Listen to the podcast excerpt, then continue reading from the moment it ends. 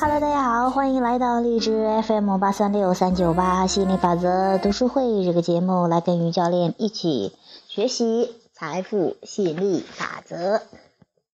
今天学习的小标题是“我的宇宙正负平衡”。你是生活的创造者，或者说你是生活的吸引者。所谓创造，并非只是吸引目标，不断追求和达成目标。创造是关注内心的渴望，将你的思想调整到和你所渴望经历的各个方面，允许吸引力法则将其带入你的生活。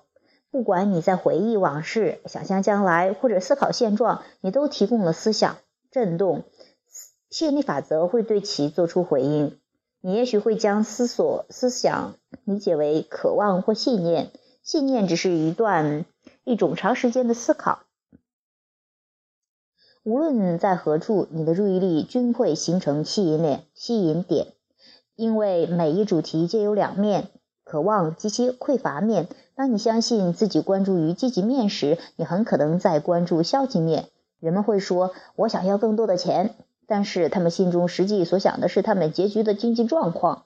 生病时，人们常常谈到对健康的渴望，他们对令人不快的论题的关注促使他们关注自己的渴望。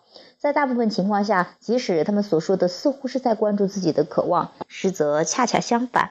当你谈话时，只有自觉地意识到自己的感觉，才能判明所吸引的是积极事物还是消极事物。也许你所进行的是吸引过程无法立刻见效。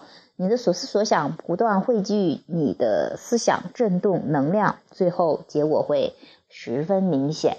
那这是今天学习的标题哈，特别重要的一点就是说，宇宙只回应振动哈，回应思想哈，回应这个能量。那不管是你在啊思考这个你想想过去的事情啊，想未来的事情啊，还是在思考当下的这个这个事情哈，它都是发生在当下。那吸引力法则都会做出回应哈，都会对这些震动哈做出回应。那呃，很多人都说，那我关注渴望，那怎么才知道你是真的关注渴望，还是渴望渴望的匮乏面呢？就是问问你的情绪，感觉好的时候就是在关注你想要的，感觉不好的时候，那就是在关注不想要的，在允许在吸引不想要的。就像里边举的一个例子哈。啊，有很多人说，哎，我要要更多的钱，我要买这个买那个买这个买那个，然后其实实际上想的是，我没有钱，也没有也买不了这个买不了那个。你的感觉会告诉你，你是在真正关注的是什么哈？那，嗯，当你意识到自己的情绪的时候，你知道自己在吸引积极的还是消息消极的？有意识的让自己的这个关注点去转移到这个积极的想要的上面来哈，然后啊，这个 让吸引力法则把你想要的东西带入你的生活中。